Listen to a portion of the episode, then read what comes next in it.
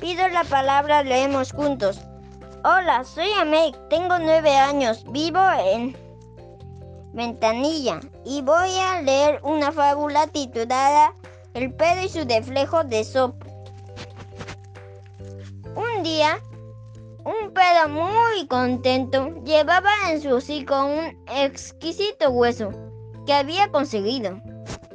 En camino a su hogar, pasó por el puente de un río y al bajar su mirada pudo observar su propio reflejo en el agua, creyendo que aquel reflejo era en realidad otro pedo que llevaba otro hueso mucho más grande que el suyo, se propuso adueñarse del hueso ajeno.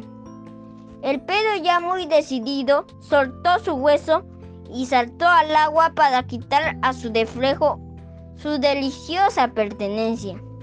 Sin embargo, el resultado fue muy malo, ya que no había ni hueso grande ni otro pedo.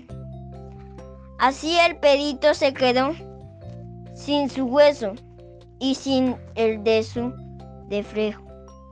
Designado ante aquel gran hedor, solo le quedó ver cómo la corriente se llevaba su delicioso hueso. Modaleja.